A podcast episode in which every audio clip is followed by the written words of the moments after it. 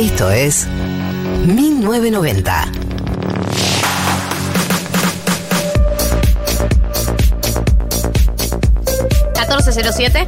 Bienvenidos, bien, pues sería arrancada. Eh, bienvenidos, bienvenidas, bienvenides a otra edición de 1990. Hola, los extraño. Eh, hagamos, eh, saturamos oídos con nuestros gritos. ¿Los No, tuyos pero- nada más o es que la audiencia también se vio saturada? La audiencia no. La audiencia, la audiencia nos escuchó en un tono de voz perfecto. Es que estás afinando mucho. Hablando, gritando, no, todo. tiré de esa cuerda, que sabés cómo me pongo. No me hablé de afinación. No me hablé de afinación. Me voy a correr acá porque si no, no los veo. Eh, hola. Hola. Los extrañé. Nosotros también, como grupo. mucho. Como grupa. Eh, los extrañé y el sábado pasado, eh, en realidad el domingo escuché el programa del sábado. El domingo me levanté, estaba en Mendoza, me levanté ¿Te temprano. a Mendoza? Me fui a Mendoza Ah. la semana pasada, por eso no estuve en el 1990 épico que hicieron, la envidia que me dio el 1990 que hicieron de una quinta con todas esas personas haciendo educación sentimental. O sea, envidia sana, si es que tal cosa existe. Ustedes no están viendo oyentes, pero hizo comillas. las comillas en el aire, comillas la de el- Joey. En el sana. Eh, me dio mucha envidia las educaciones sentimentales de la semana pasada. Entonces, el domingo eh, estaba en Mendoza y ustedes saben que yo no sé dormir. Entonces me levanté a las 8 de la mañana. La persona con la que estaba en Mendoza seguía durmiendo. Como una persona normal. Claro. Claro, con una persona de vacaciones. Claro. Entonces eh, me dispuse a cocinar y escuchar. ¿Cocinar? El 990. Sí, dije, voy a hacer un guiso. La ansiedad, ¿no? A las 8 de Ocho la, de la mañana. Dije, voy a hacer un guiso que lo voy a dejar asentándose hasta la noche. Porque viste que el guiso, cuanto más tiempo está asentándose, como Sí, ahí estacionado, mejora, mejora. mejoran los sabores. Claro. Entonces dije, sí, fue ansiosa también. Eh, pero eh, me levanté. Me puse a cocinar un guiso a las 8 de la mañana, esto sucedió, y me puse a escuchar el programa. Y yo les escribí a ustedes en el grupo a vivo mientras escuchaba el Sí, programa, sí, sí. les iba comentando Domingo todo. 8 AM, ahora entiendo todo. Sí, pero son esos mensajes que vos mandás a deshoras. Yo le digo Claro. deshoras. Sí, sí, sí. Siete y media de la mañana. Che, está muy bueno, así que. Sí, eh, claro, y eso lo dijiste en el programa del sábado. Literalmente hiciste ese comentario en el programa del sábado que me extrañaban y que yo mandaba mensajes a deshoras. Eh, dijeron, me emocioné cuando dijeron, me- hablaron de mí, por supuesto. Me- el Ah. mejor momento del programa fue cuando hablaron de mí. El momento fue cuando más me, me emocioné. Eh, y me pareció un programón, me dio mucha envidia no haber estado ahí, pero a la vez estoy renovada. Se te nota. Se te nota en la cara y en el pelo. Estás bien de pelo. Bien de pelo, dice David bien también. Ustedes saben que es el mejor elogio que me pueden decir. Sí, te conocemos, pelo. te conocemos. Ustedes saben que, que me conmueve. Pero nada, estoy muy contenta de estar acá de vuelta. Estoy muy contenta de estar haciendo este programa de vuelta. Eh, Sentiste hace- como en tu casa, ¿eh? Bueno, Bueno, ok. Me saco los zapatos. Sí. Ya que estás. eh, sí, estoy muy contenta y estoy muy contenta de haber vuelto a la Argentina. ¿viste? Estoy así, Estoy muy contenta de haber vuelto a la Argentina. O sea, en Mendoza dos horas el vuelo duró. El de vuelta dura una hora y veinte. O sea, lo, lo rápido que llegas es insólito. por el viento, ¿no? Eh, el viento. Eh, te digo algo que me pasó ayer, María. ¿Qué? Eh, Viste que hubo una oleada de mm, estas cosas que te dan alergia. Eh, Pensé que me moría. Los plátanos. Exacto. Estas cosas María, que te dan alergia. María, estábamos con María hace un par de días eh, y vino la oleada de cosas que te dan alergia. Ella me dice estos plátanos, qué sé yo. Yo nunca le dije plátanos.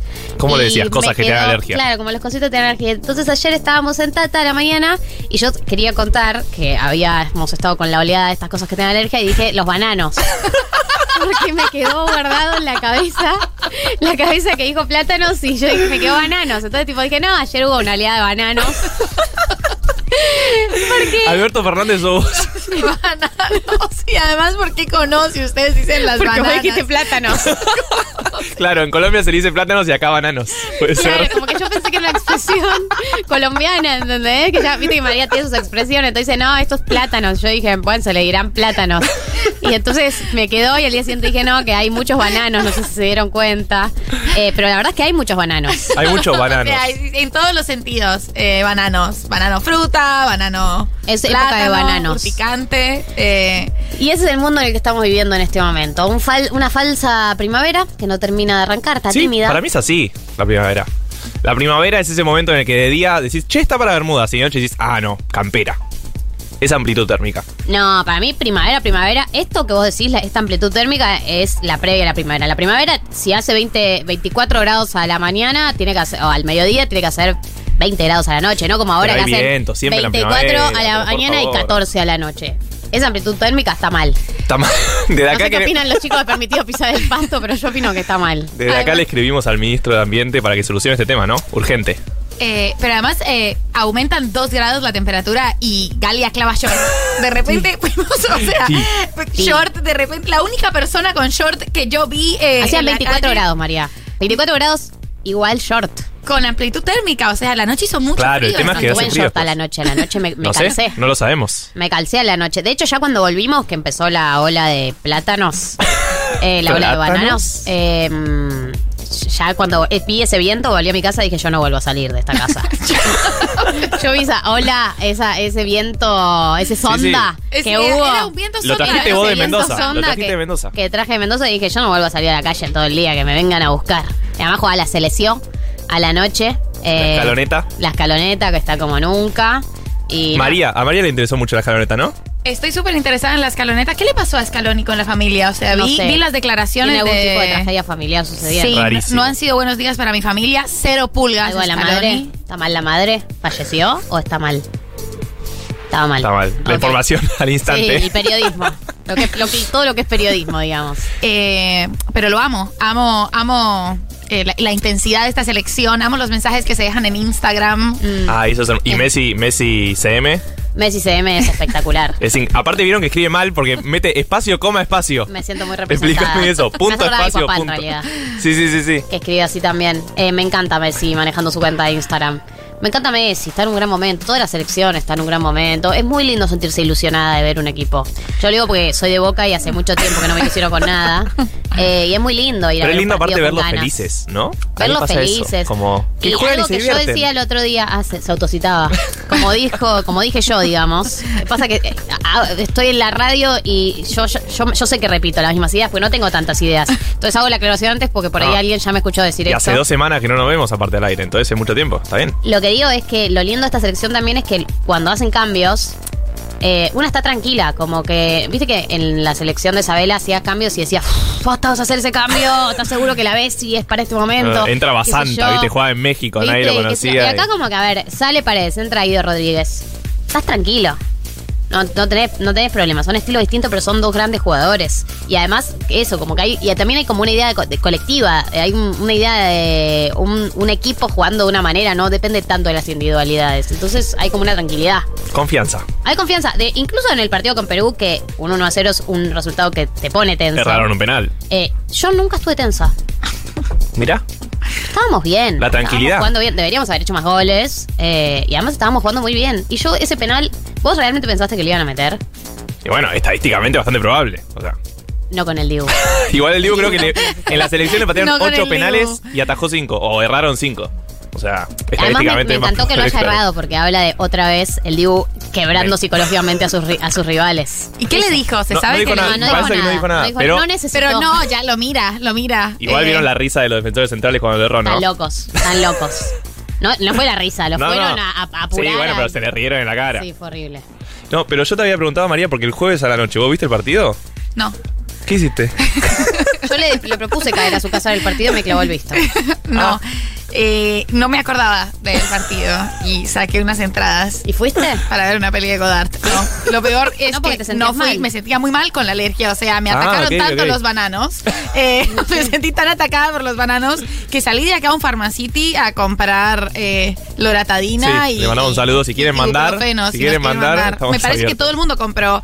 Como le hice el comentario con el chico. eh, uh, estamos tremendo con la, con la loratadina, ¿no? Y me dijo, sí, sí, tremendo. Debe la alergia. Me Eh, imagino el dueño de Loratadina, Loratadina Inc. Loratadina Debe Inc. estar. Fue el mejor día de Sí, sí, sí. loratadina. Ese, como. Plantó los bananos él. Él es el creador de los bananos. Total, y lo- Acá me dicen que charlamos. Furia B le dicen bananos también. Mira, Ah, está sucediendo. no sabía.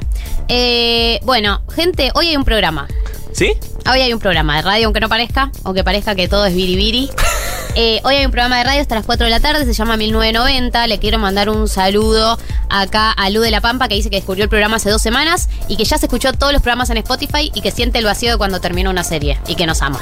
Pero sigue esta serie. Claro, es una serie que de los que sale un capítulo por semana, como ahora Claro. Succession a partir Uh. de mañana.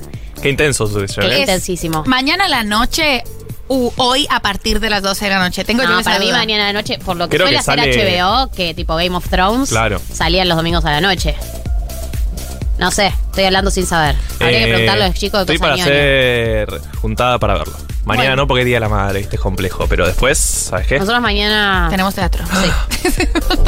Uh. Vos ya viste esa obra y es el Día de la Madre. Ok, ok, está bien Eh, igual, está es- bien fue igual. todo calculado, ¿sabes, Marto? Porque Está acá bien. no se hace un plan sin vos, Sí. sin, sin tu aval. Está bien. Así quedamos. Eh, hoy tenemos en el programa, les voy a contar lo que tenemos porque parece que no va a ningún lado esto, pero va hacia algún lugar. Tenemos mesa de noticias, repasamos lo que pasó en la semana.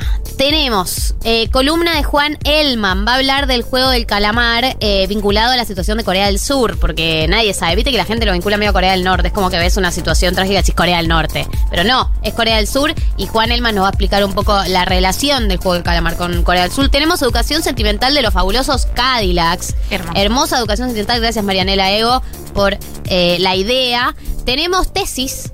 Eh, su- nos vamos a subir a una oleada de la semana, eh, que es la oleada de las red flags. Red flag. Si no vieron Twitter, eh, hay un meme que básicamente poner algo que no te gusta que haga el otro o que te consideras como algo impensado para una persona normal y pones las red flags. Que son las banderitas rojas. Una banderita rojas. Banderita el momento, roja. el momento que da- te das cuenta que no, acá, acá no es. Por ahí no es. pero que alguien es medio polémico. De que la Claro. persona es medio polémica. Eh, una red flag, la famosa red flag. Eh, y tenemos también una nota eh, sobre la exhibición Simbología que está en el CCK. súper, súper interesante, el 21 al 24 de octubre. Vamos a entrevistar a, a una de las personas que la está llevando a cabo y vamos a sortear entradas. Así que.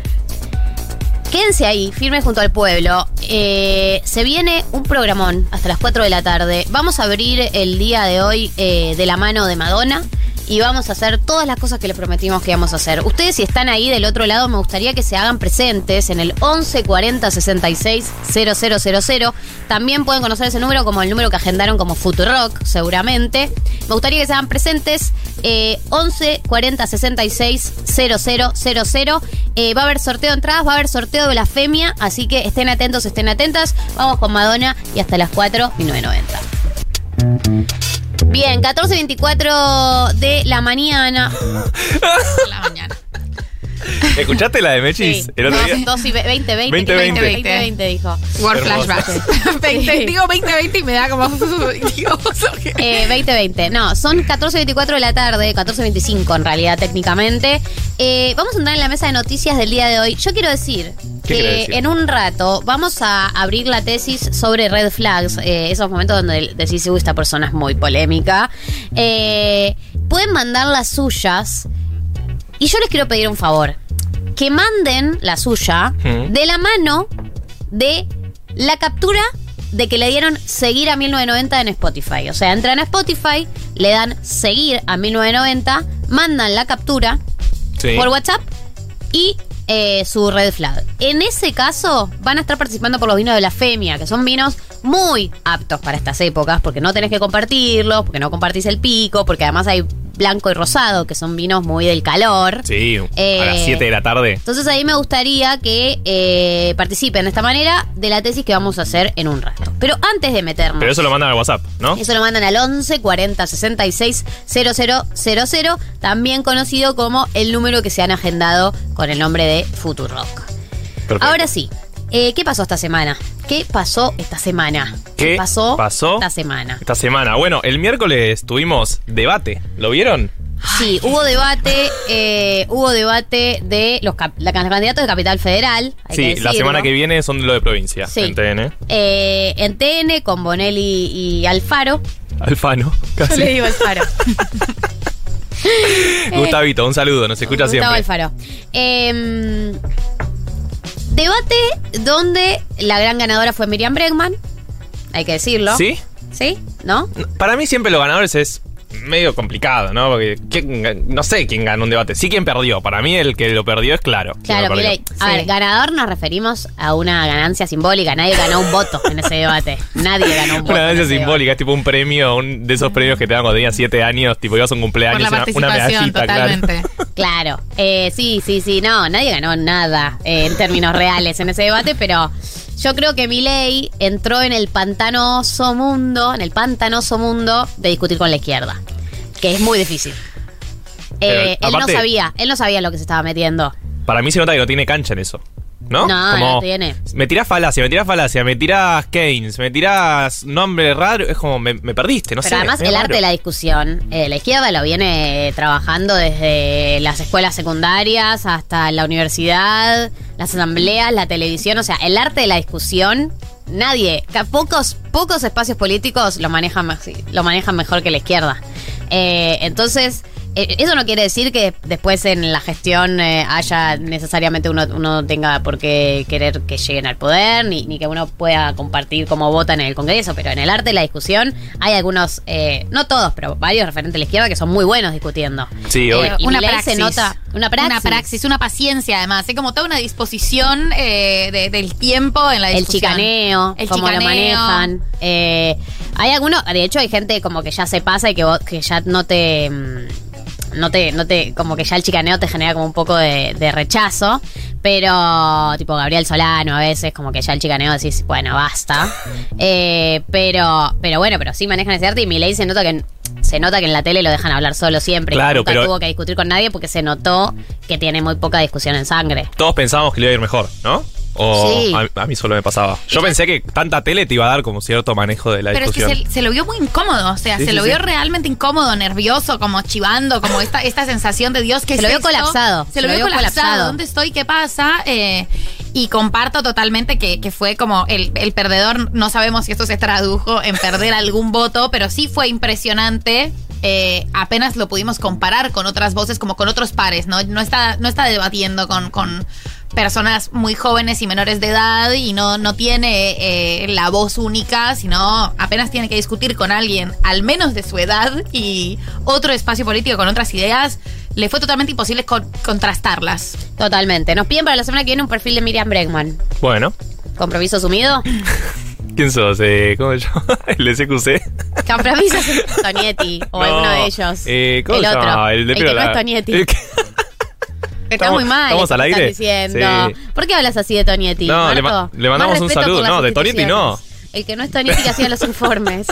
Estamos hablando No mal del otro, no. No, no, no, no este. Eh, me sale Gustavito, pero no es Gustavito. Era como un. ese, Era un diminutivo, se lo es conocía. muy feo lo que ¿no? estás haciendo. de- Se lo conocía por un diminutivo, estás- tipo estás- Hito.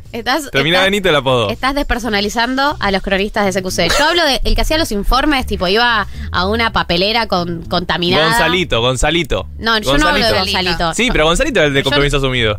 No, eh, el que iba tipo una papelera todo contaminado y hacía un reinforme y se exponía. Y, y sí, y que iba. su propio programa.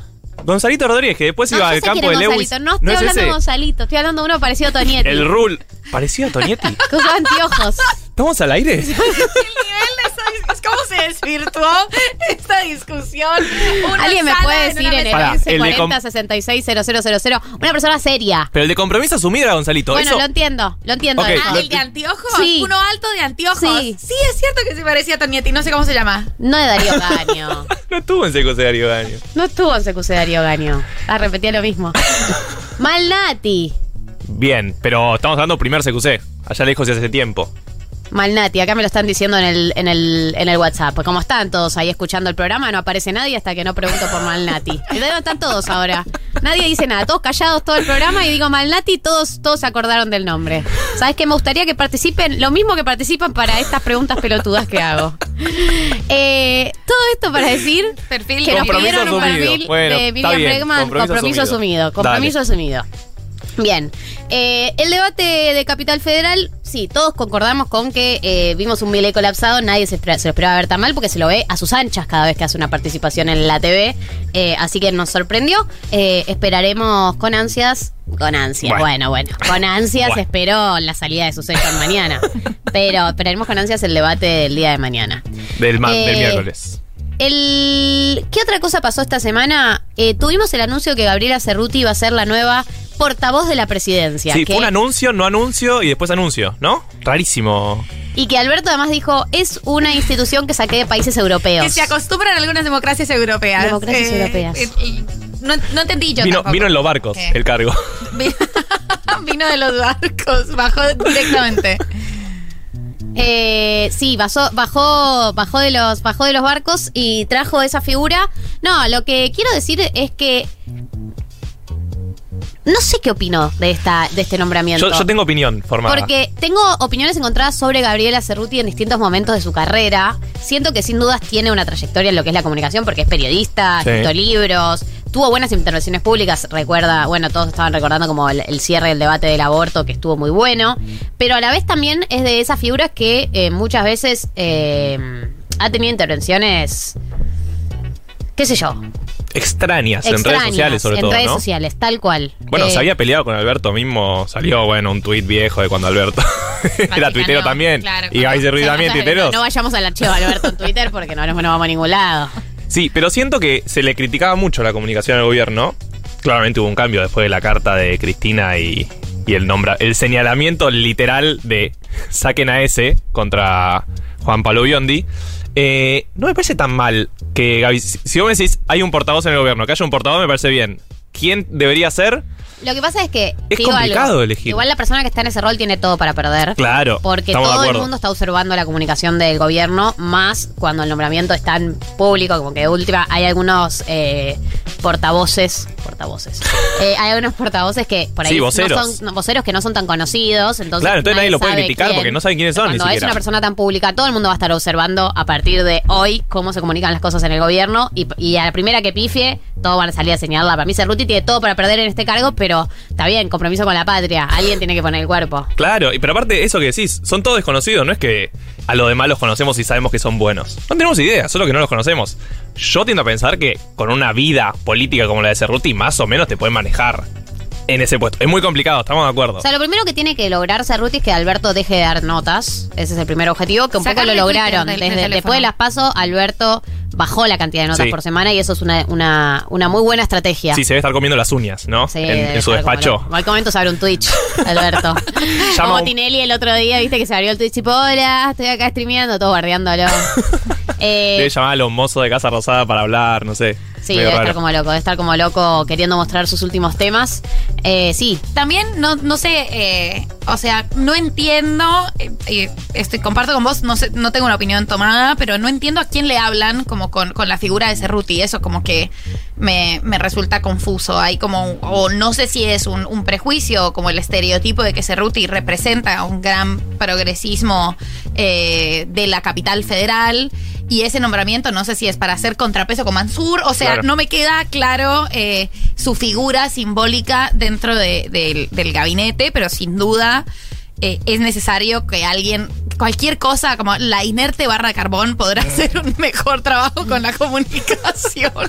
alguien, que alguien haga algo, cualquier cosa, ¿no? Pero como que, que vaya hacia algún lado. También es verdad que muchas veces cuando hay un gobierno que, que, que no le está yendo bien, eh, dicen "Eh, hay un problema de comunicación. Digo, no, el problema Sí, es, obvio. es un porcentaje de los problemas de este gobierno, la comunicación, entre tantos otros, pero bueno, a veces se le da como mucho, mucho peso se le da a la comunicación a veces.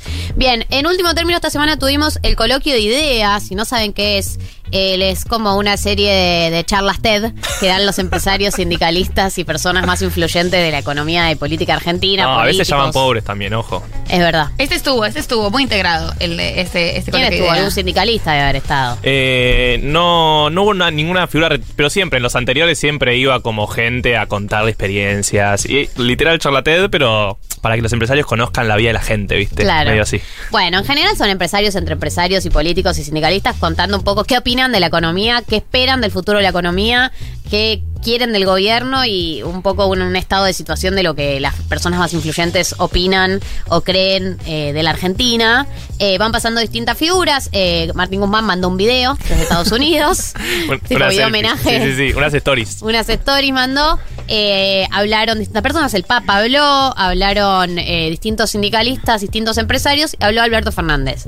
Antes de meternos en la intervención de Alberto Fernández, algo que noté que está pasando, que creo que ya lo dije una vez, pero yo ya no sé qué cosas digo al aire y qué cosa no, pido disculpas si esto ya lo dije. Está bien, igual, puedes Eh, repetirte. Es que está girando el discurso de los planes sociales. Eh, Vieron que ya es como Sí. medio mainstream el giro. Antes era solo de la oposición. Pichetto. Antes era solo la oposición la que, la que criticaba los subsidios barra planes sociales, como que decía, bueno, al final viven de subsidios, hay que generar empleo, y era una de las caballitos de batalla del kirchnerismo de los grandes, los, los puntos fuertes, la política de subsidios, la política de planes sociales, y ahora de repente hay un giro que empezó por la oposición hace unos años y ahora fue absorbido, incluso por Emilio Pérsico lo está diciendo, o sea, lo están diciendo todos. Emilio Pérsico diciendo hay que, hay que, hay Pérsico, que eh. generar empleo y terminar con los planes sociales, que es una locura que lo esté diciendo él. No porque uno no con- uno siempre concordó con esa idea.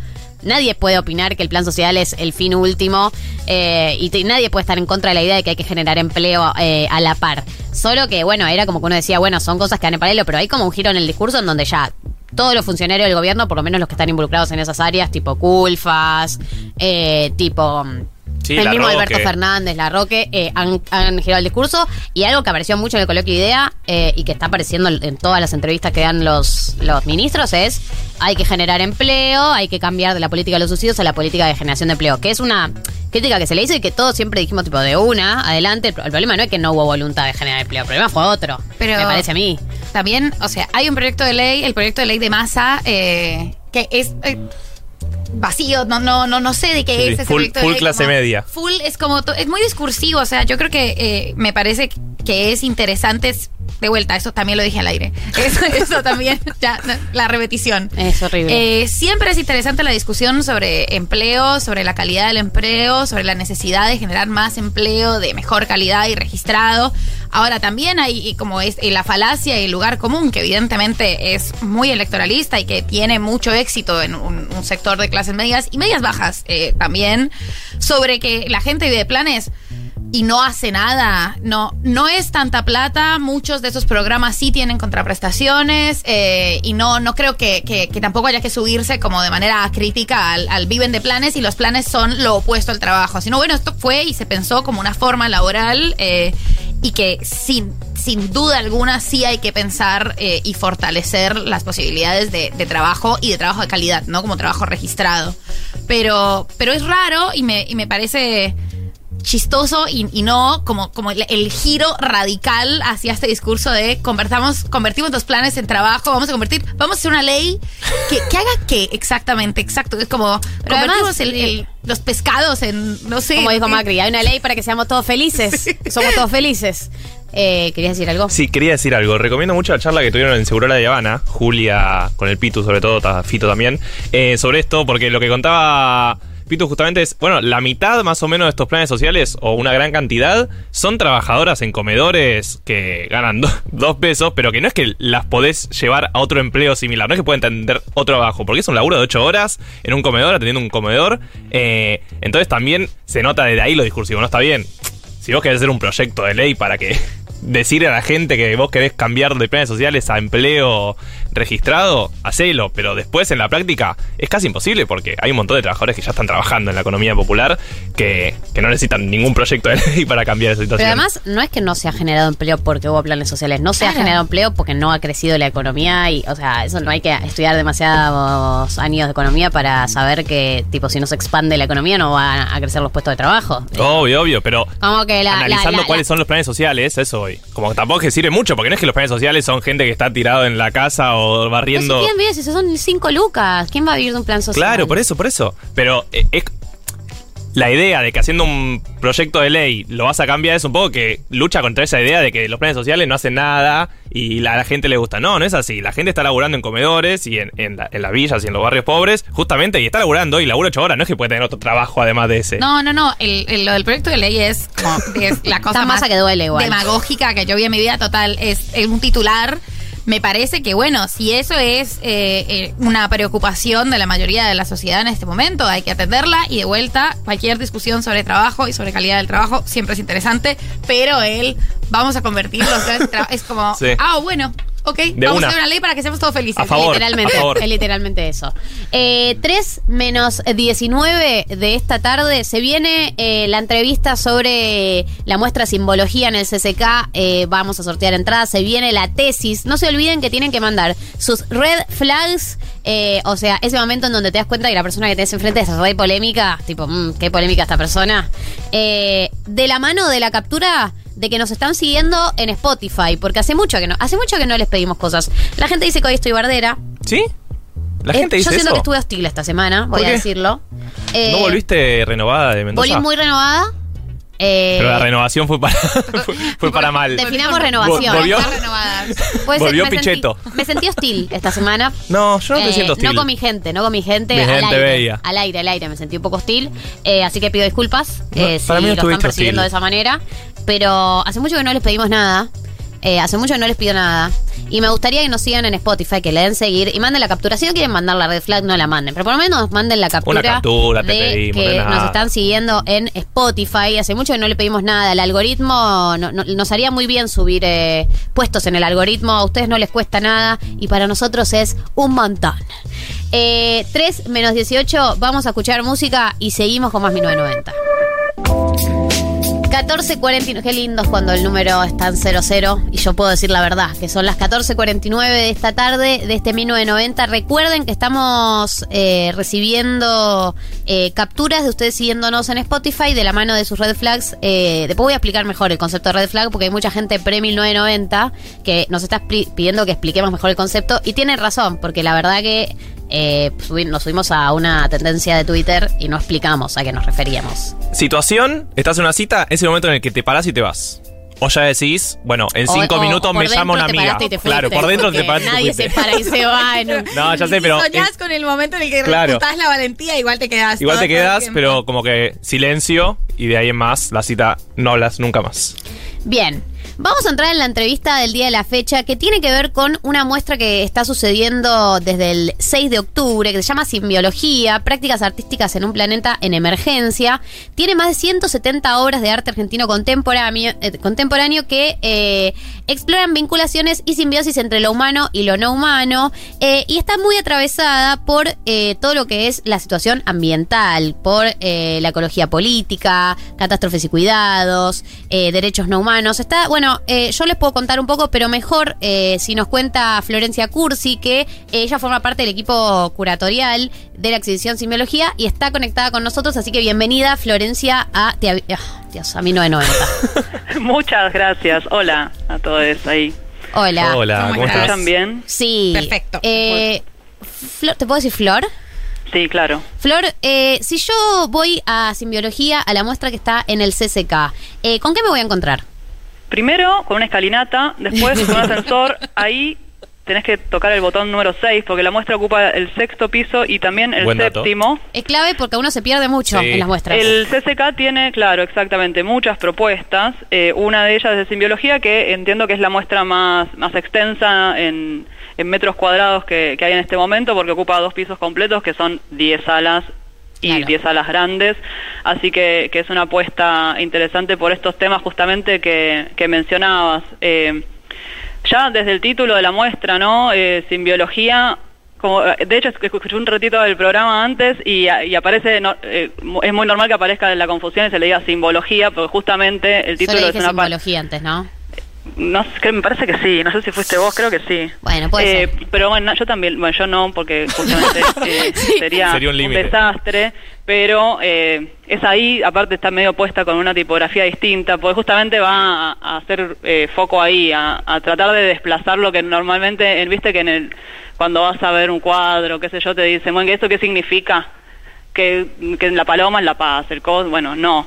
La aproximación que estamos proponiendo desde simbiología es, es otra, tiene más que ver con eh, las relaciones que pueden tender las personas con otras materialidades, con otros seres, y ya no se trata solamente de interpretar y de poner una palabra que significa una cosa unívoca, sino de explorar como justamente las relaciones simbióticas que, que creemos que, que tendrían que estar más atendidas porque bueno, nada, por algo estamos acá, después de dos años de estar encerrados, eh, con esta arrogancia humana que nos, nos trajo hasta este presente tan, catastrófico o tan en emergencia como dice el subtítulo de la muestra. Claro, eso es una de las, una de las eh, dudas que me surgía es, eh, obviamente en los últimos años la agenda ambiental ha ganado protagonismo y con la pandemia, eh, yo creo que igual no todo el mundo hace la lectura del vínculo entre la pandemia y eh, la relación que tenemos con, con el, el ambiente, la, la relación que tenemos con la naturaleza, pero sí es real que la agenda ambiental eh, ha tomado protagonismo en los últimos años. ¿Vos crees que esta muestra se podría haber hecho en otro momento? ¿Crees que tiene que ver un poco con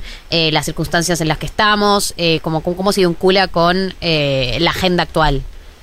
Bueno, esta muestra en realidad fue pensada en otro momento, no en otro momento, digamos, no, no hace mil años, pero sí eh, iba a inaugurar originalmente en mayo de 2020.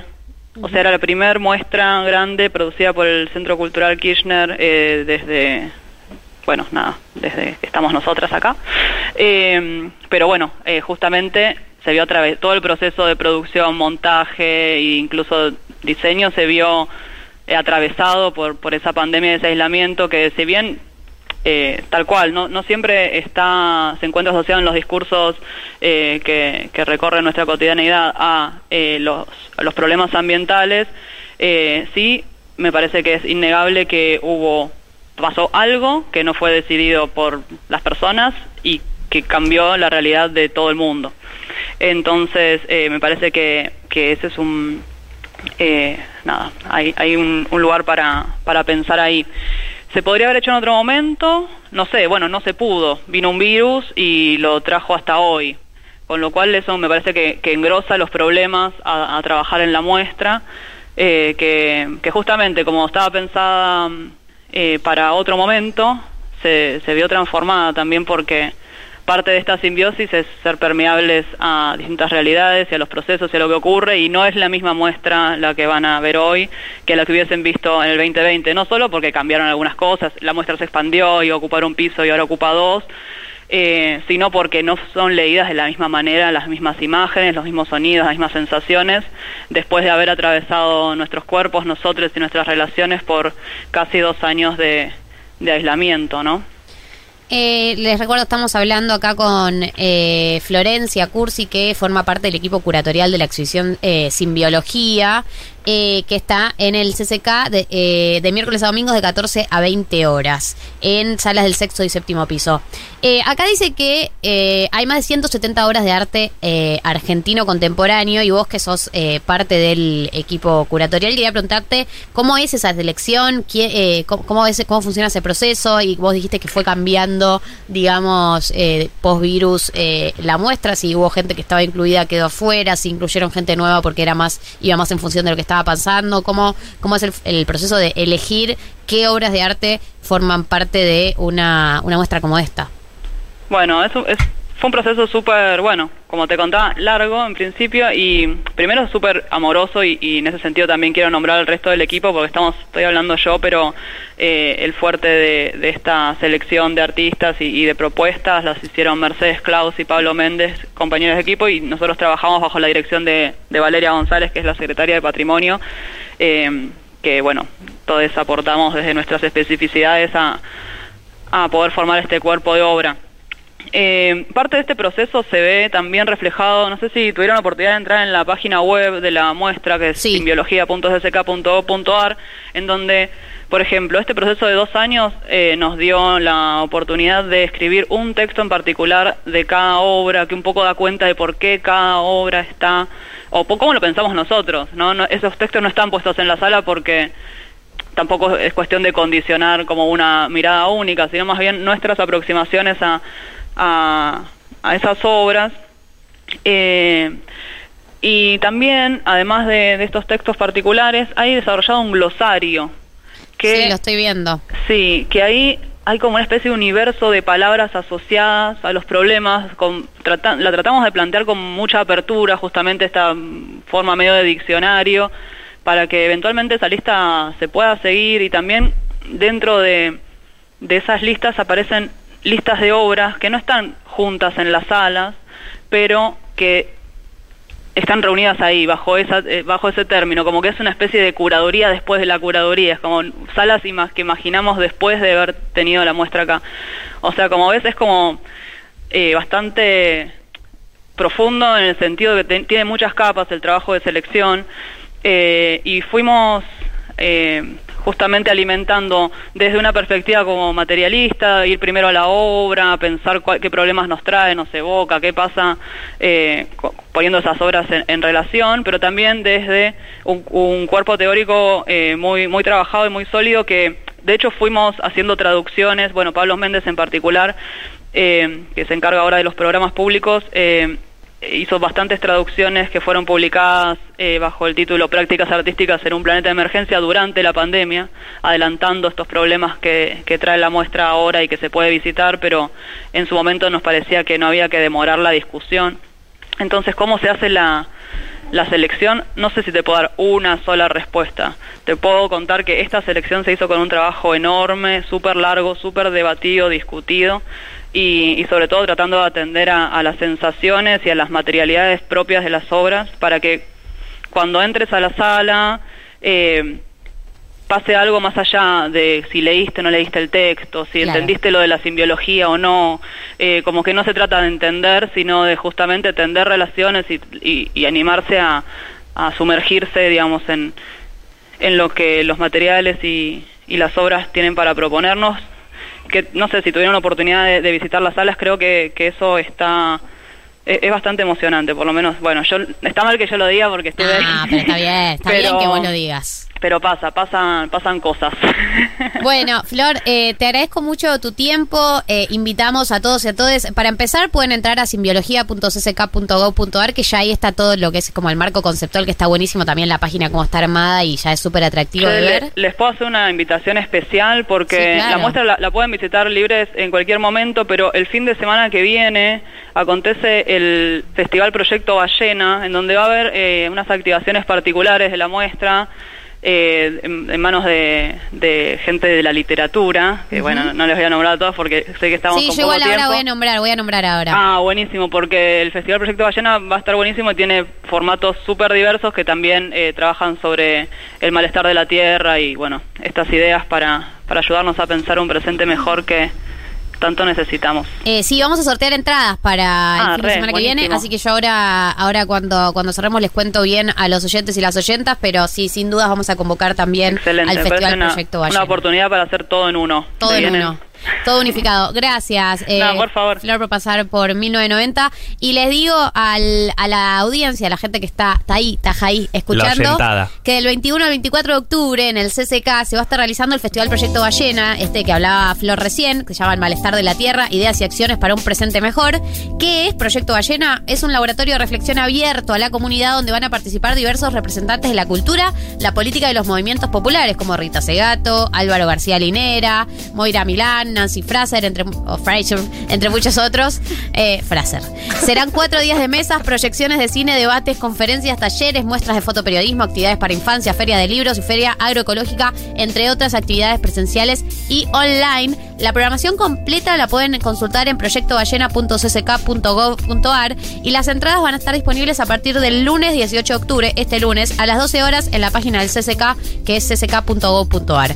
Atención a los socios de la comunidad Futurock, porque vamos a estar sorteando ahora mismo, ahorita mismísimo, Ya está en el Instagram de Futurock. en nuestro Instagram entradas para siete paneles imperdibles. Si van al Instagram de Futurock OK y comentan la publicación de Proyecto Ballena con su número de socio y la charla a la cual le gustaría eh, asistir, están participando por dos entradas. Así que desde 1990 nuestro aporte y nuestra invitación a que participen de esta convocatoria.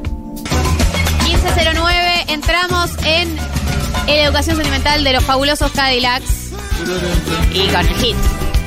¿Qué, vos, María, qué vínculo tenés con la- los fabulosos?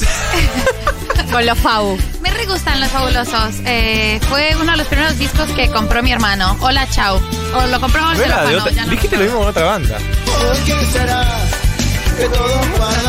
Con los no, pericos. no, pero Hola, chau lo compró. Ah, ok. Lo robó. Iban todos caminando. Te quiero decir algo. Los fabulosos son de esas bandas que uno canta, pero no sabe qué es lo que está cantando, como que son canciones populares. Nunca supe que yo estaba cantando. Iban todos caminando como una procesión de gente muda que no tiene corazón. no, es que nunca canté eso. Ese es el tema. Claro. Yo cantaba.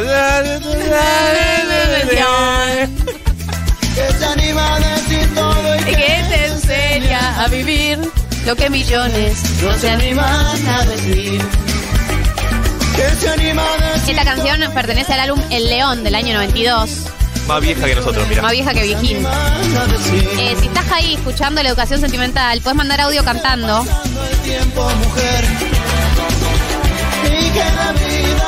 Eh, acá tenemos la parte romántica. Se te va pasando el tiempo, mujer, la vida se te va medio reloj biológico esto. Solo te pido que vuelvas de verdad Está antes de que tengas que congelar Claro, óvulos. está auspiciado por una empresa de congela óvulos. ¿Qué me venís a decir que se me va que Vicentico? ¿Qué qué? Es un atrevido.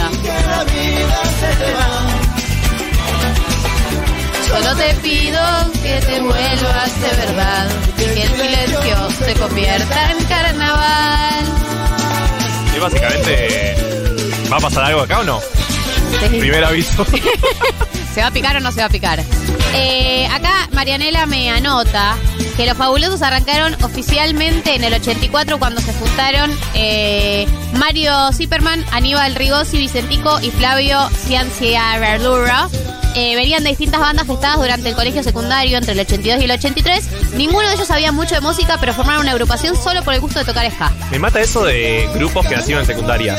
¿Viste que hay mucho? Sí, hay mucho. Y, por- y- y ¿sabes lo que me hace pensar? En toda esa gente que tocaba en la secundaria y uno dice, dale, no te vas a dedicar a esto. Y como por ahí ¿Eh? sí. ¿Eh? Como por ahí hubo mucha gente que arrancó así y Es sí el se meme de kombucha.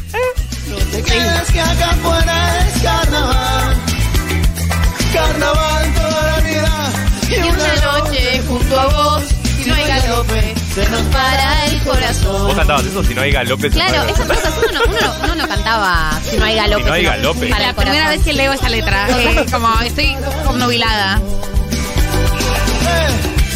Y se me va pasando el tiempo, mujer. ¿Qué anda pasando con tu corazón? Ya no marca el paso que marcaba ayer. Nunca fuiste libre y esa es la razón. Siempre hay una idiota para convencer. Hablas toda la noche como un bobiesta. Hablas gente sobre se mi vida como pero está tu bien. papá. Canten lo que Los quieran. Cadillac tocando para vos. Los Cadillac tocando para vos. Amo.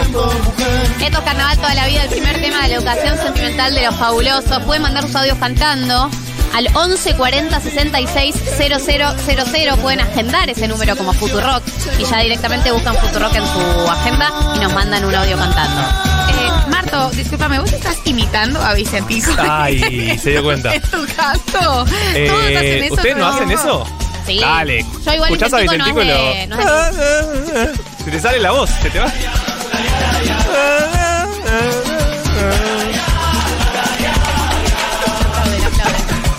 A ver, a ver.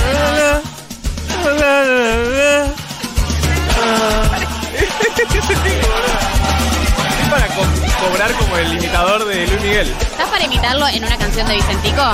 ¿Sabe qué? ¿Me bajas un poquito el volumen, David? Pará, pero, por favor. pero no, no hay letra acá. ¿Qué quiere que cante? Por eso te pido que baje el volumen. ¿Alguna de Vicentico te sabes? No, pero Los pará, con música de, de la fondo. vida. No. No son No, no, no. que yo esperaba. Tu Vicentico no está bien. Yo, yo no soy buena imitadora. No son lo que yo creía, no son lo que imaginaba. Más o menos, más o menos. Y ve, y ve. Gracias, gracias. Mira, y el pito lo dejo para después. Eh, esto es Carnaval toda la vida, el primer tema de la educación sentimental de los fabulosos Cadillacs. Eh, vamos a pasar al segundo tema.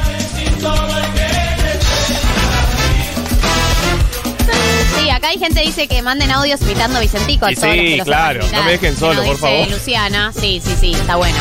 Eh, Paloma nos manda, paren todos, se separó Wanda. No, Paremos no, para vos, que todavía no sabemos si se separó. Subió una story eh, diciendo otra familia más que te cargaste por zorra.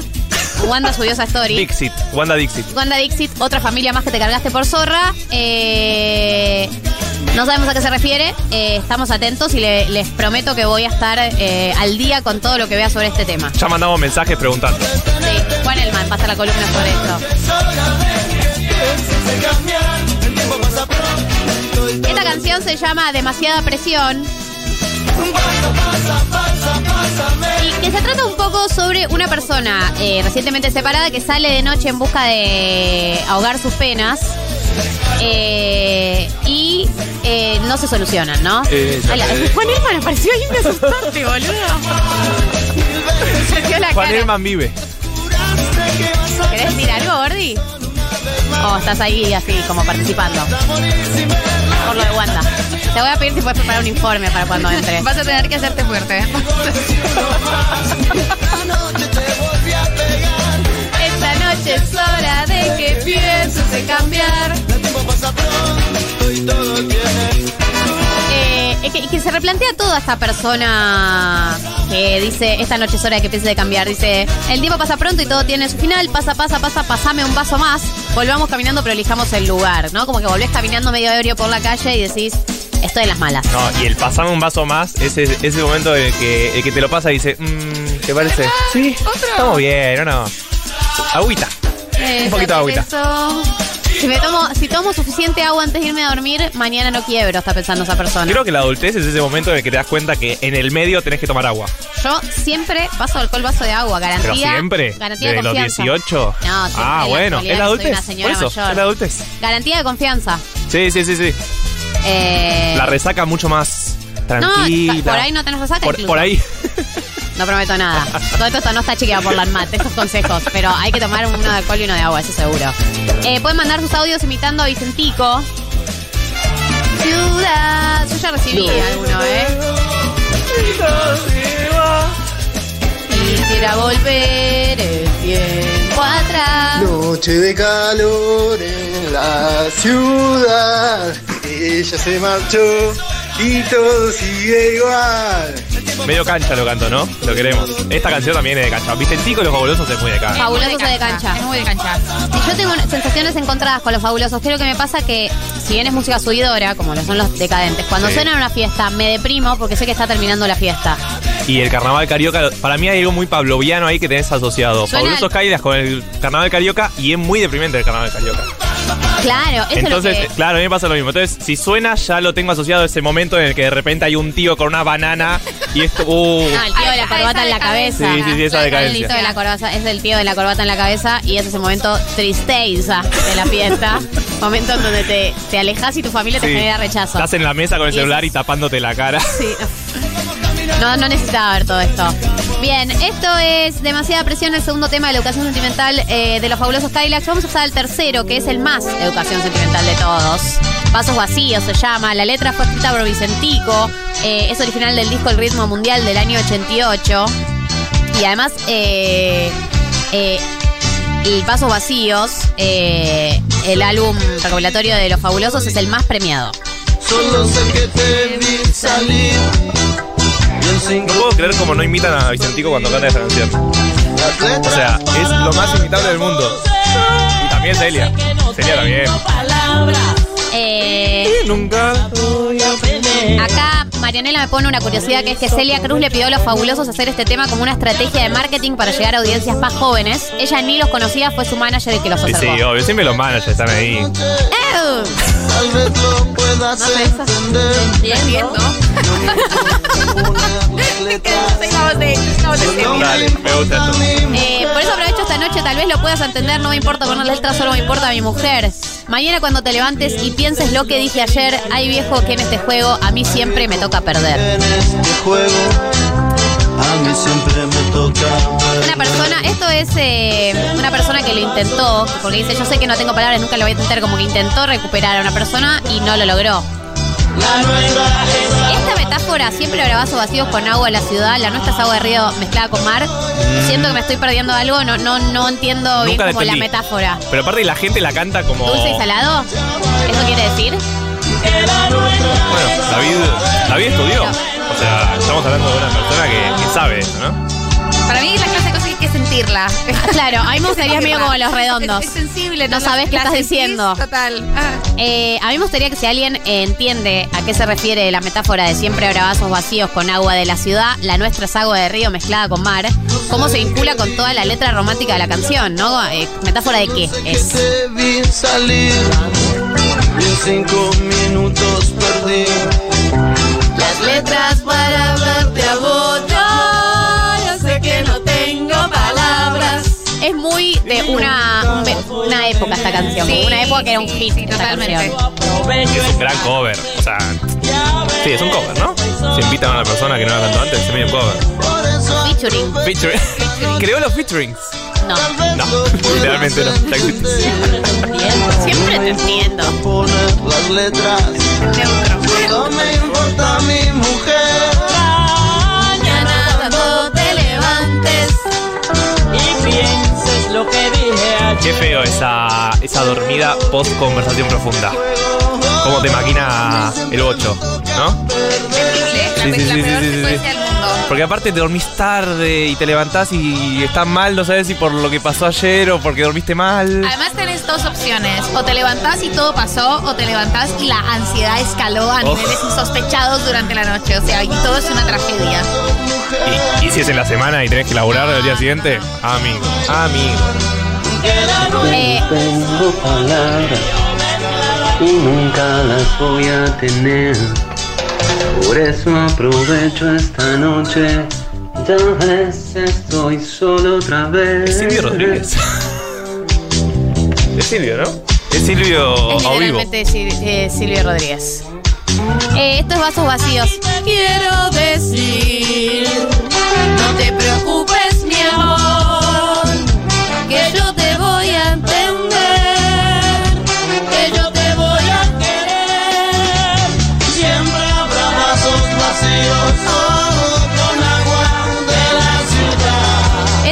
vacíos, el tercer tema de esta educación sentimental, y vamos a ir al cuarto tema que se llama Yo no me sentaría en tu mesa. Muy canción de carnaval carioca. Muy corbata en la cabeza. Este grito, mucho hombre saltando. oh. Ay, el pogo, el, po- el pogo de no hace hombres falta esquivados, saltar todo el 5 AM, no tiempo. se cambiaron la camisa en toda la noche. O sí se la cambiaron, pero no fue suficiente. Eh, acá cuando dicen lo de agua de río mezclada con sal, dicen que es porque el río es dulce y el agua es salada, entonces la mezcla significa que la relación era un poco dulce y un poco salada. Agridulce. Eh, también Shalom Seba dice que tal vez es el encuentro entre dos mundos distintos, la sal y la dulzura. ¿Los vasos vacíos serían el resto de los mortales? Pregunta. Pero vasos vacíos con agua de la ciudad.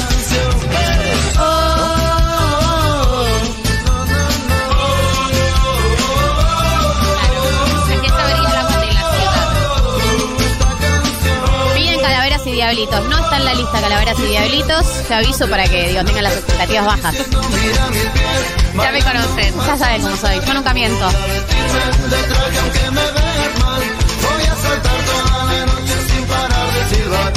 Este es el educación sentimental de los fabulosos Kylax. Che, me está llegando data sobre Wanda, estoy estresada. Oh. ¿Data que se puede decir al aire? Hay una teoría, nada está chequeado. Y no lo inventé yo. Juan, no digo nada, lo vas a decir cuando entres. Ok, te pido por favor que hables con fuentes, ¿sí? A- acá chequeamos toda la ¿Hay información. ministros, ¿Hay ministros involucrados en, en el chequeo de Es un escándalo internacional Sí. que técnicamente Internacional. involucra a Juan Elman. Sí, Juan, me, me están diciendo mis fuentes, fuentes muy cercanas. Bien, vamos a ir al último tema de esta educación sentimental. Un temazo, una canción muy hermosa. Eh, Mimi Maura hizo una re linda versión, me dice Marianela, y los tipitos también. Se llama Siguiendo la Luna y es la manera que tenemos de cerrar esta educación sentimental. 15 y 32, eh, estamos muy consternados por la situación Guandanara. Voy a repetir para quienes no viven en una burbuja y no saben lo que está pasando. Wanda subió una story a su Instagram diciendo otra familia más que te cargaste por zorra. Eh, archivó todas sus fotos con Icardi de su Ah, timeline. Ah, es un montón. Y o la borró, no sabemos. Hay una teoría en Twitter, para mí, sin sustento, de que la China Suárez sería la tercera en discordia porque eh, el, el- el pie otra familia más que te cargaste, como haciendo referencia al escándalo con Pampita. Acá, en 1990, no adherimos a esa No, teoría. no. No, no sé, ¿eh? No sé, no hablen. A mí- Bueno, él es mí Juan me Elman. interesa. él es Juan Elman y habla en serio en general, pero eh, a ver, ¿qué, qué, qué tenés para opinar? No, a de- ver, esta tengo, teoría? tengo algunas cosas en on y en off. En on lo puedo decir, estoy hablando con un comunicador de, de allá, que es una especie de ángel de brito francés. Ok. François Gossip se llama. Sí, un clásico. Eh, y él me dice que es una teoría robusta. Y después, bueno, fuentes diplomáticas que, que dan cuenta de que, de que es algo que se venía cocinando ya en las últimas semanas y que, bueno, que en París ya hace dos, tres días se venía hablando de... No, Ah, que había mirá. rumores, que De había rumores de, de crisis, sí. Pero la foto Eh, con la boina, estaban juntos, y fue sí, la semana pero pasada. bueno, eso No, las pero redes. se comentaba, se, Se comentaba, comentaba. que podía estallar. eh, Pero eh, yo lo que digo es, mira, la China Suárez se acaba de separar. Está de jodas Madrid, diosa, pasándola increíble. Yo no creo que tenga ganas de en este momento meterse en esa específicamente. Esta es mi lectura de la situación. Y yo siento que, que tiene otro target. Eh, es, es curte de otra clase de, de- de varón, la China sí, Suárez. yo también, pero a ver, es como le elijo creer. O sea, como digo, hasta. eh, yo ya sé lo que voy a decir. Es hasta que no haya una mejor teoría, yo voy a adherir a esa. O sea, si- Así dame, sos, dame así un sos, candidato Juan más Elman. convincente o candidata convincente y ahí charlamos y vemos si la desplazamos. Pero por ahora voy a elegir creer que es la China Suárez. Y, Este es el eh, periodismo, ¿no? De Argentina. Sí, eh, culpable hasta que se demuestre lo contrario, digamos. Una Claro. cosa medio así. Total. Eh, el debido proceso al revés. El proceso, pero al revés. Eh, y además hay que decir que Wanda dejó de seguir a Icardi. Ahora sí, yo Sí. los voy a. Los voy a no, no se preocupen, que yo lo que sepa los voy a mantener actualizados. Estoy consternada por esta noticia. Me está costando hacer el programa, pero hay que hablar de, de en serio. Hay que Bueno, hablar de otra sí. tendencia que está sucediendo Otra esta semana. tendencia. Es el juego del calamardo. Sí. Ah, no, no había escuchado esa. Es mía. Juego del calamardo. Es mía. La, Por la está intentando imponer desde ahora. Sí, a partir de hoy. Stop trying, la vengo diciendo, Stop la vengo diciendo en off en los últimos dos días a mi gente cercana. No, en general no funciona tanto el chiste, No sé pero por dije, qué lo igual. pruebo al aire. Está Por bueno. ahí funciona. Sí, sí. El juego de calamardo. 10 gali de 10. Sí, yo le pongo 10 galis. 10 galus. 10 galusis. Está bien. Es que quizás no es tan arriesgada porque. No. Bueno, Para es mí- como- no, no es pero como Calamardo es un personaje, No además. está fuera de la caja, me explico. del, de Bob Esponja. Eh, Sí, sí, se entendió, se entendió, no, eh. No, no, se no, entendió, no, se no te entendió. preocupes. es como una mezcla es de Bob claro. Esponja con. Bueno, hay algo también Con ahí de- Coscu. del juego infantil, ¿no? Que habla un poco de la serie. Bueno, la serie del momento, ¿no? La más vista en la historia de Netflix. Siempre dicen lo ¿Ya es la mismo. más De la vista? casa de, la casa de papel también decían eso. No. O sea, no. Esta es más vista, es un dato. Pará, y la otra que estuvo de moda hace poco, que la vimos todos. Todo siempre es lo más No, visto de el gambito de dama. Ga- Gambito de dama. Ah, yo No, no entiendo. Yo no No, entiendo. no, no, o sea, no voy a ver una serie con ¿Viste? escenas horribles. No es Es mal, no, yo no la vi, no la pienso ver. Pará, pero hubo otra que se puso de moda ahora. La casa de papel, No. Lupin. Lupin es bastante vista no, también. otra. Y que yo la vi. Y decí la voz. Sí, la del esto- soft porn. No, eh. Bridgerton. No, Bridgerton no. La de una. Ah, La que- hace poco. Que escriban, que Sí. escriban al WhatsApp hace de unas Futurock. semanas. Uh, digas, eh, ¿me puedes Digan qué decir- serie vio Galia. sí, ay, no me sale. La gente en, la, en el 1140 660000 me puede decir una de esas series de Netflix, la consigna más abierta del mundo, que estuvo muy de moda en las últimas semanas barra meses. El- la ventana temporal. Quizás años. Quizás no es de Netflix. Una de las últimas tendencias de Netflix que no es la casa de papel, ni No, Lupin, Ni Juego de Calamar. ni el juego del calamardo. Eh, El reino. ¿El No. reino? No. la vi el reino igual. No, pero, Pero ¿viste no es la- todas no esas fue la y más no vista. quisiste No ver fue vi- la ah, que ahora es la más vista. Pero que en su momento ¿cuál? dijeron ¿Pero que cuál era la es? más vista. No me lo dijeron todavía. El You? juego del calamar no, chicos. No, no es Sex Education. tampoco. ¿Cómo Una va a que Sex dijeron que había Education? sido la más vista como el estreno más visto de... No. no. Mero Fista. ¿Una me serie o Mero una Fista es de película? HBO, chicos. Y no puede ser Sex Education, que es. Ah, bueno. ¿Una, una serie o película? No sé. Porque- Una serie ok. que dijeron que su estreno... eh, son esas series que se ponen muy de moda en todo el mundo. Sí. Bueno, esta es. La más vista son 110 millones de espectadores, lo cual es un número terrible, altísimo. Eh, y es también la última bomba cultural de Corea del Sur, ¿no? Después de, de Parasite, la película que ganó el Oscar en 2019, una gran película. Muy ¿no? buena, muy buena. Muy bueno. Bueno, a ver, vamos a ver de qué va la serie, para decirlo brevemente. Son eh, cuare- 456 personas reclutadas para una competencia en una isla, que debe ser a las afueras de, de Seúl, ¿no? Para ser parte de una serie de seis juegos tradicionales uy, de... Ay, ¿se- ¿me escucha bien? ¿Se me Yo te mucho escucho. el- Sí, yo te escucho bien. Perfecto, Yo te te escucho estoy bien. Ah, ahora empecé a escuchar como más fuerte. Bueno, eh, para jugar una serie de juegos tradicionales de la infancia surcoreana, eh, como por ejemplo el juego de la estatua, ¿vieron? Sí, el de Verde. 1, 2, 3 cigarrillo 43. Tam- claro, total. La diferencia es que si perdés te matan Linda. Bueno, al instante. Un ¿no? clásico. era, era picante en el barrio el cigarrillo 43 también. Sí. Claro, una especie de juegos del hambre gore, ¿no? Con mucha. Acá Mar es la única que la vio en la mesa, así Sí. que Hoy voy a. Por supuesto. es- Estamos Ustedes Hoy, so- hoy sos mi conductora, perdón, pero. Ah, tan tranquilo. em, Ya, me, me serruchó el piso la semana pasada igual. ah, sí. No es que no me- no es que no sí, me se cuenta. comentó, se comentó eso en toda la quinta. Se, se dijo, Sí. Eh, se dijo bastante. Me voy, una Gracias. sema- me voy una semana y vuelvo y. Muteala, soy David. columnista. Muteala, muteala, muteala. por eh, no haberte presentado a trabajar, Me Galia. van, me van a apagar el micrófono como en Los Ángeles de la Mañana.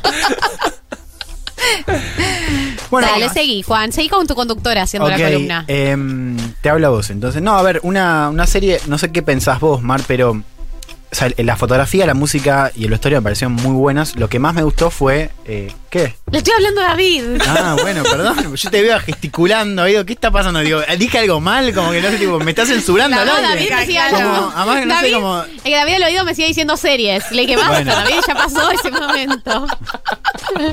ya fue.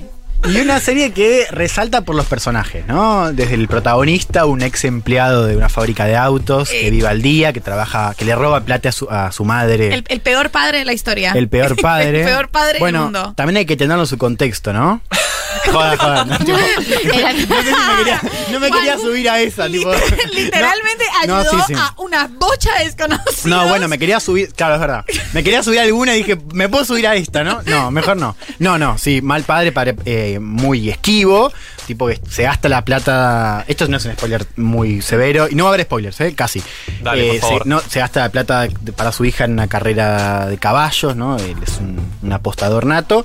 Bueno, hay otros personajes, hay una eh, desertora norcoreana muy interesante, inmigrante pakistaní, incluso estaba el amigo de la infancia, este protagonista, que es un tipo bueno, más exitoso presuntamente porque logró entrar a la universidad y medio que lo mira desde arriba, ¿no? Este amigo eh, de la infancia, todos tienen en común, digo, todos los participantes tienen en común el hecho de que están ahogados en deuda, ¿no? O sea, se les dice, ¿no?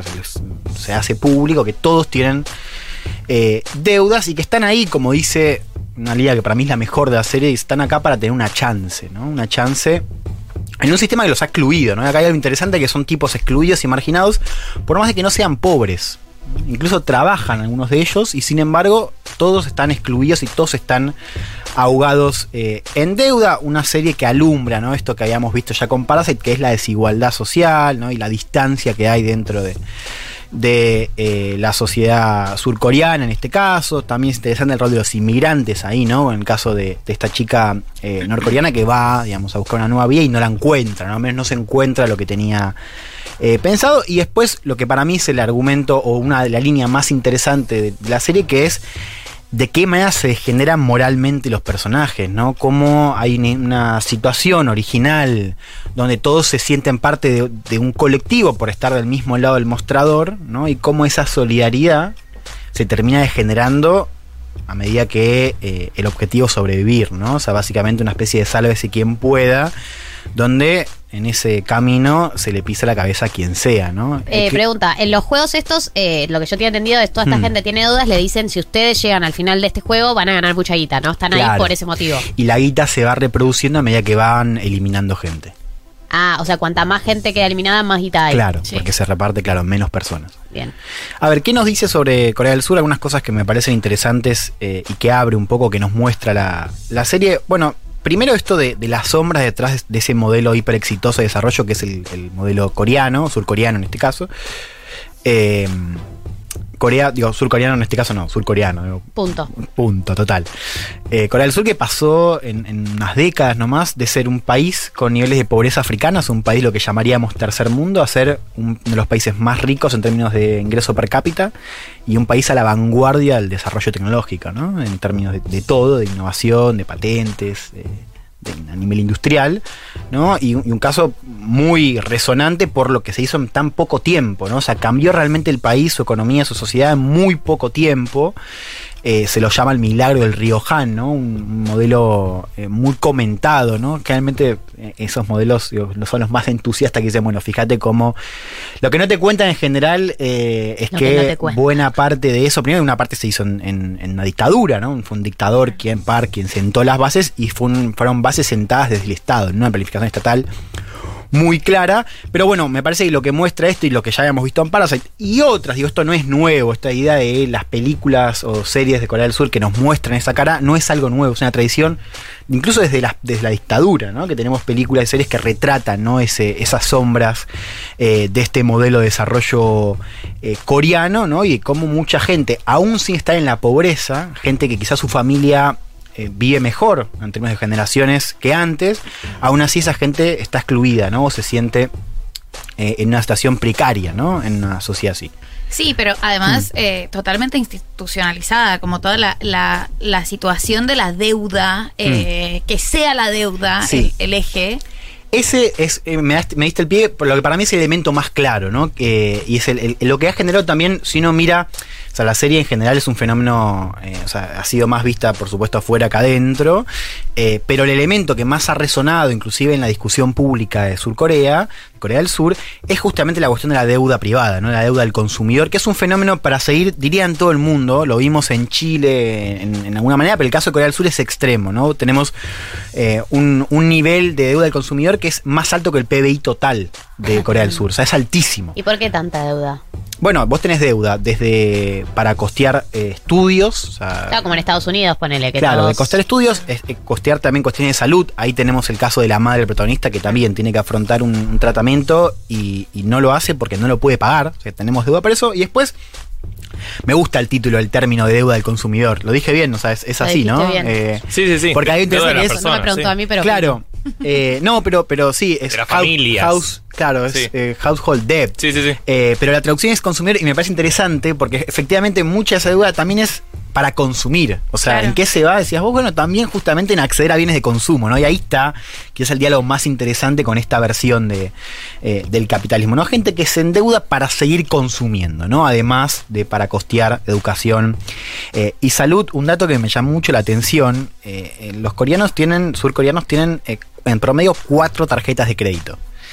Eh, y el 70% de su consumo, del consumo privado, se va en tarjetas de crédito. O sea, la gran mayoría de ese consumo está financiado con tarjeta de crédito, ¿no? Para entender también eh, lo grave de, de- de ese problema, que se vincula con otra problemática que es muy fuerte, diría en todo el este del Asia, pero sobre todo en Corea del Sur, que es la tasa de suicidios. Una tasa de suicidios muchísimo más alta que en el resto del mundo, eh, y que de hecho está ligada a la cuestión de, de la deuda. La tasa son, o sea, vos 40, tenés 40 personas eh, por día que se suicidan en Corea del Sur. Es la cuarta tasa más alta del mundo. La primera en países desarrollados. O sea, ahí Corea del Sur es único. Eh, inclusive si compara a nivel regional, que es una región donde el suicidio es una problemática, bueno, más casual que en otras eh, regiones. La mayoría de esos suicidios se dan en población avejentada, eh, que cita justamente esto de las preocupaciones financieras, ¿no? Con la deuda en el epicentro. Así que la deuda está ligada también a la cuestión de- del suicidio, eh, que creo que digo, es un punto importante para, para entender eh, estos problemas propios de, Corea del Sur.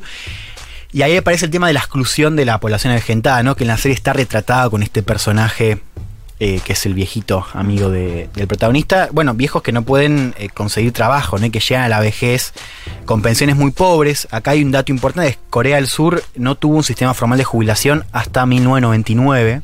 Ah, muy cerca. Entonces, claro, hay muchas, muchos, eh, mucha población mayores de 65 que están fuera del circuito laboral, sobre todo por eso, porque habíamos visto también ese cambio de modelo de desarrollo, ¿no? Bien volcado hacia, hacia la tecnología, digamos, a este capitalismo del siglo XXI. Bueno, hay efectivamente una exclusión del mercado laboral de población agentada que se combina con pensiones muy bajas. Claro. De hecho, si vos te fijas, la, eh, Corea del Sur tiene una tasa eh, de pobreza a, a nivel ya muy co- comparable con otros países de la OCDE. Cuando uno mira eh, lo que es la tasa de pobreza en mayores de 65 años, es de más del 40%. O sea, es por lejos la tasa más alta de pobreza vegetada en el mundo desarrollado. Y ahí vemos, ¿no? Como hay una sombra bastante grande respecto Es que es a... al revés que acá. Claro, todo lo contrario que pasa acá, que es la infantilización de la pobreza. Totalmente, totalmente. Eso es un caso... Yo lo aprendí con vos, Marto. Gracias. y ya nos complementamos, ¿viste? Ahora ¿Viste cómo no- no nos El complementamos. yin y el yang. Y no, a nivel general creo que nos muestra digo, esta cara del capitalismo que, vemos con fuerza en, en los países del este del Asia, ¿no? los, famosos tiros asiáticos, donde vemos esta, esta tiranía del rendimiento, ¿no? esta presión social desde la juventud ¿no? para rendir al máximo, desde la cuestión académica. Eh, Corea del Sur tiene en este sentido uno de los, diría, el sistema económico más radicalizado eh, si uno lo mira, o sea, el, día que se hacen los, los exámenes para entrar a la universidad es casi un feriado nacional, o sea, no hay, se cierran las fronteras por, por un par de horas para que los jóvenes eh, estén dispuestos a, a rendir la mejor, de la mejor manera posible su examen de, de ingreso. Bueno, la cuestión de la ansiedad por las deudas, por supuesto. La falta de una red de contención, ¿no? que también me parece que está mostrada de una manera en, en la serie.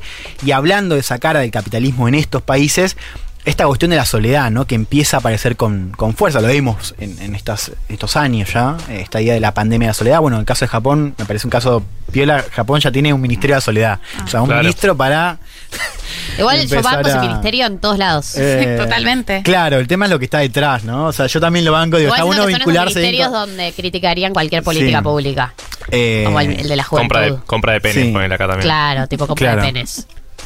Ah, eso, es- vos decís que eso lo haría un ministro. no, digo que son esas políticas públicas que mm, por ahí tienen una línea progre atrás, pero que pu- públicamente son recibidas muy mal. No, pero sí habla de un conflicto que claramente se da en esas sociedades que Mm. la nuestra también la va a tener. O sea, sí, ya existe acá, pero claramente cuando se vaya avejentando la población también va a suceder. Ah, ok. ¿vos decís de la cuestión de la soledad o, o lo decís No, de la cuestión de la soledad de las personas Mm. mayores, de esto que vos decís de, Claro. de, de cómo viven las personas mayores en Asia, también porque son poblaciones más Sí. avejentadas, entiendo, No. que, que la Argentina. De acuerdo. eh, ahí abrís algo que, yo traía como idea o como pregunta, eh, que, que fue en las cosas que me surgió a la, hora de, ver la serie, que es si hay algo de esa cara de este capitalismo desbocado en estos países, con esta pandemia de la soledad, con esta ansiedad llevada al palo, con este rendimiento llevado al palo, que eh, si bien uno advierte las particularidades culturales de, de esos países, digo, si no es algo que de acá algunos años vamos a tener también, ¿no? No solamente Claro. la población avejentada y la pobreza, sino también ese sistema, ¿no? Que nos muestra la serie, ¿no? Y esa, sobre todo esa patología, ¿no? Vinculada a ese sistema económico. eh, yo tengo una primera respuesta que es no, sea, que, hay algo para ver de cómo esos modelos son justamente modelos, ¿no? Para una parte de las elites del, del sistema eh, actual, occidental, ¿no? Que es cómo son vistos de, bueno, un modelo de capitalismo exitoso, en las cosas funcionan bien, donde no se ven estas sombras y por tanto hay una idea de que Occidente también debería incorporar algunos de esos comportamientos, ¿no? Pero nosotros, por ejemplo, no tenemos, o sea, no es mucho más política de subsidios, de- o sea, es una deuda que no vas a pagar, digamos, o sea, plata que te da el Estado a cambio de nada, que la de la deuda o los, los, los microcréditos. Sí, sí, tenemos poca que- deuda para en las personas. Claro, Comparado- poca deuda individual, que si bien Sí. eh, la política de los microcréditos para algunas Hmm. personas fue, eh, o sea, la defienden y es exitosa, etcétera, creo que acá lo más lo que más extendido tenemos es mucho más subsidio. Claro, acá el problema es al revés, no tenés tanto acceso al crédito, en todo caso. Claro, bueno, Chile, para poner un caso, Chile tiene el equivalente de deuda al consumidor equivalente del 40% de su PBI.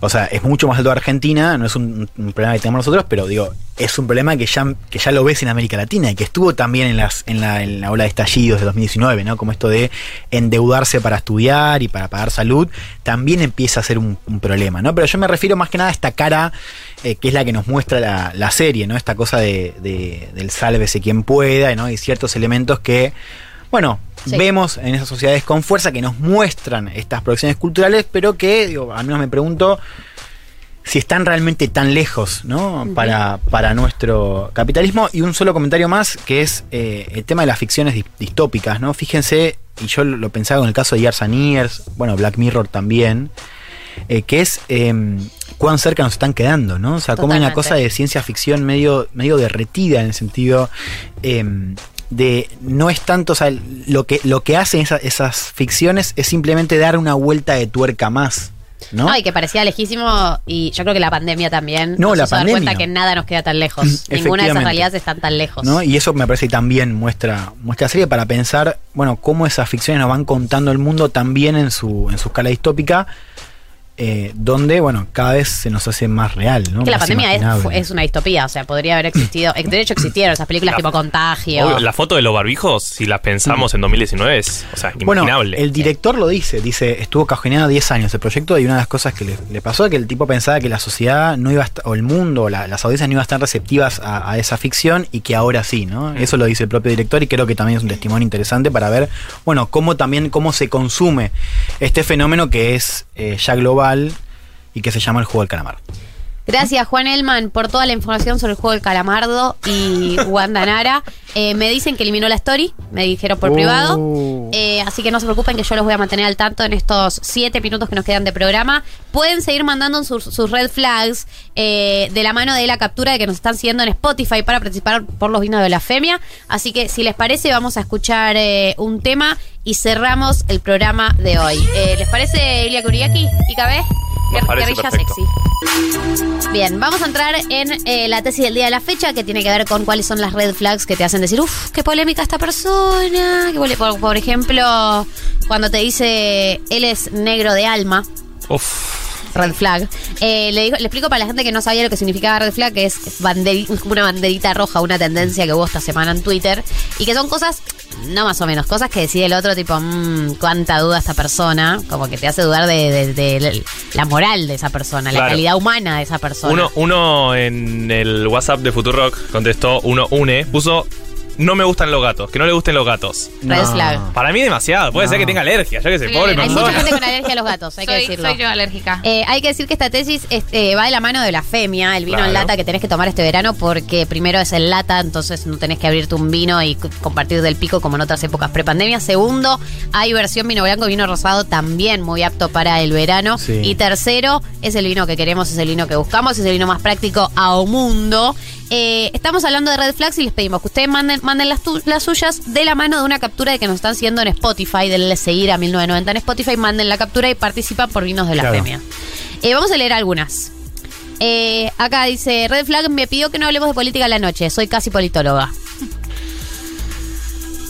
Me parece que si sos casi politóloga está bien. O sea, si sos casi sí, politóloga, sí, que- pero hay gente que por ahí en una cita a la noche no necesariamente quiere hablar de política. Claro, Yo por eso. soy casi politólogo. Pero no diría, nunca diría eso. Pero no lo diría. Por decirlo, red flag. Es verdad. Por decir- es verdad. Yo necesito... No es por no querer hablar de política, es por decir que no querés hablar de política. Claro. Es eso. Esa es la red flag. flag. el tema es red flag. Eh, necesito leer este mensaje. Prepárense porque es demasiado épico para ser real. Primera cita con chico conocido por una app. Planteo mi visión política y él con un semblante de proponer un tipo de programa político dice, ¿sabes cuál es mi sueño? Ir en Navidad a una villa y preparar miles de panes dulces envenenados y seguro todos van a comer porque son gratis porque esas personas ya no tienen solución. No, no, es... Como el- mi nariz, que tampoco tiene solución porque está tapada. Antes había dicho que la ciencia no servía porque no habían descubierto nada últimamente y muchas otras cosas del horror. Creo que lo soporté un rato porque quería darle otro punto de vista y porque estaba medio en pedo, pero bueno, lo más red flag que me pasó. El pibe había tenido acceso a, su- a educación superior y tenía acceso a información. No se puede decir que sea por es ignorancia. un montón. Sí. Es la definición de red flag lo que Sí, acabamos de es la escuchar. definición- y cancelado, todo junto. Es un montón, es, es además es una, es una fantasía horrible, pero el nivel de sofisticación No, del eso pan la dulce pensó. es como... No, La es- es pensó, la perverso, pensó. es perverso. O sea, Claro. Dijo Navidad, ¿entendés? Atención autoridades, ¿entendés? No, esa persona le tiene que hacer Ahora, un, no hay un ninguna app que, filtre algo de eso. O sea, me parece raro como. En OK Cupid. Por eso. o Si, sea, si odias, si odias a los villeros, no me, no me des like. Este, esta me gusta mucho. Mirando fútbol se puso a putear a Chile. Le pregunto por qué y me dice, porque sí, son chilenos. Mm, El odio injustificado de los chilenos es Sí. una red flag. ¿Por Sí. qué? ¿Qué pasa? sí, es rarísimo. Yo sumo una eh, que no tenga tenés amigues. familia en Chile. Yo tengo familia en Chile, le mando un saludo. Yo sumo una que también eh, mandó a alguien que dice bandera roja a cualquier persona que no tenga amigues. No, y sumo que critique demasiado a todos sus ex. Demasiado Sí. a todos. No, no, Red flag. Para siempre. mí Eh, que hable de su sex ya es como. Y bueno, pero Que en lo traiga mucho a colación. en algún Exacto. mom- en algún momento hablas. Pero si Sí. siempre las critica, siempre, o lo- siempre los critica, red flag. Y una bandera verde mandaron, que es David Genasi. Así que, bueno, tenés oyentes Bandera verde, fanes. David, la gente te En ama. vez de red flags, tenés green flags. Eh, mi red flag, una de ellas, y a propósito del Día de la Salud Mental, es cuando un pibe te dice que nunca fue a terapia porque no lo necesita. Ese verdad. nivel de negación me hace alertar que hay altos traumas. Todos necesitamos terapia en algún momento de la vida, aunque sea una alternativa. Sí. De vuelta, ahí la, el tema es no es saber, no es no haber ido a terapia. Es decir Total. y creer que vos no necesitas. No, peor, es la gente que dice, para eso tengo a mis amigos, Oh. que lo hacen gratis. Red O flag. peor, red peor. flag. Salí No, de ahí maravilla. Amigos, amigos es nuevas masculinidades. Amigas. Esa es peor. Peor. Eh, red flag que te critique absolutamente todos tus gustos personales y artísticos y que ni te escuche. Bueno, sí, pero, no, no eso, pero, eso claro, esa persona es tu enemigo, ¿sabes? O sea, no le caes bien. Eh, Acá, eh, red flag o bandera roja, si no deja dormir a los perros en la cama. Dios, para eso son los perros. Estoy Bueno, de pará, acuerdo. Pero pará, hay, hay perros muy grandes. Eh, Ay, pero. Sí, no, pero si Hay tenés perro. Do- dos y muchos perros y grandes, es muy incómodo, chicos. Tal vez me merezco una red flag, pero Sí, no lo sé. punto. Super red flag. Los Red flag. Red flag si dicta charlas y cursos de coaching. Eh, Ah, bueno, sí, obvio. Pero es Anti- muy específico eso. Sí. O sea, vos también. No, bueno, pero está bien, me parece bien. Como un Instagram No, pero no es basado en flag, eso. O sea, además alguien, perdón, alguien, me encanta esta sección. Yo quiero 15 minutos de esto acá.